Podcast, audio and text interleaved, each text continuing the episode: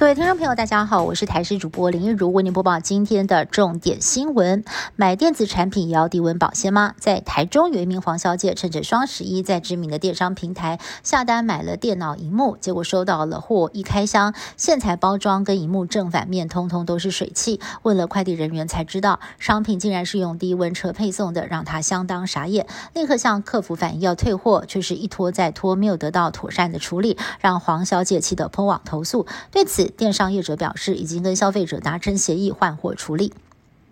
史上第一位议员候选人被叫招，选战的最后倒数计时，投入台中市南屯区选举的民众党议员候选人洪兴任，一个月前收到了叫招通知书，时间是十一月十九号到二十五号，刚好就是选前冲刺的最后阶段，等于有七天的时间不能够跑选战，必须要接受军事训练。虽然他收到的时候感到错愕，但表示还是会报到尽义务。这段时间将由分身代替扫街拜票。前 NBA 球星新魔兽霍华德来台湾刮起了旋风，明天他就要展开第一场比赛了。今天上午开卖主场季票，一张票价高达十六点八万元，不到二十分钟全数卖光光。魔兽在受访的时候强调自己要带领球队获胜，而对手中信特工的总教练也放话，要球员们粉身碎骨，阻止魔兽得分。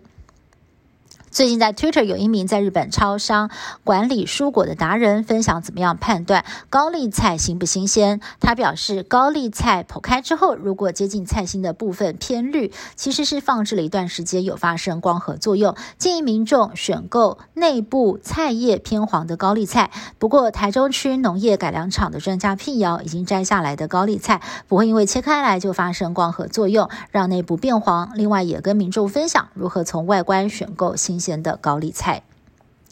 民众党新竹市长候选人高鸿安遭检举涉嫌诈领助理费，而如今民进党立院党团总召柯建明再度开轰，说高鸿安是压倒民众党的最后一根稻草。他更批他跟柯文哲两个人新白色恐怖，选后民众党就会从台湾政治天际线消失。柯文哲下午替十八岁公民权投票宣长回呛，认识二十年还要不要当朋友？不懂柯建明到底在焦虑什么？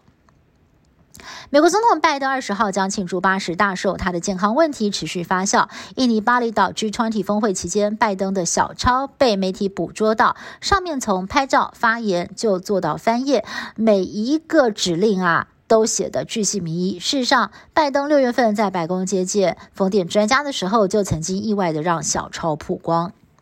以上新闻是由台视新闻部制作，感谢您的收听。更多新闻内容，请您持续锁定台视各界新闻以及台视新闻 YouTube 频道。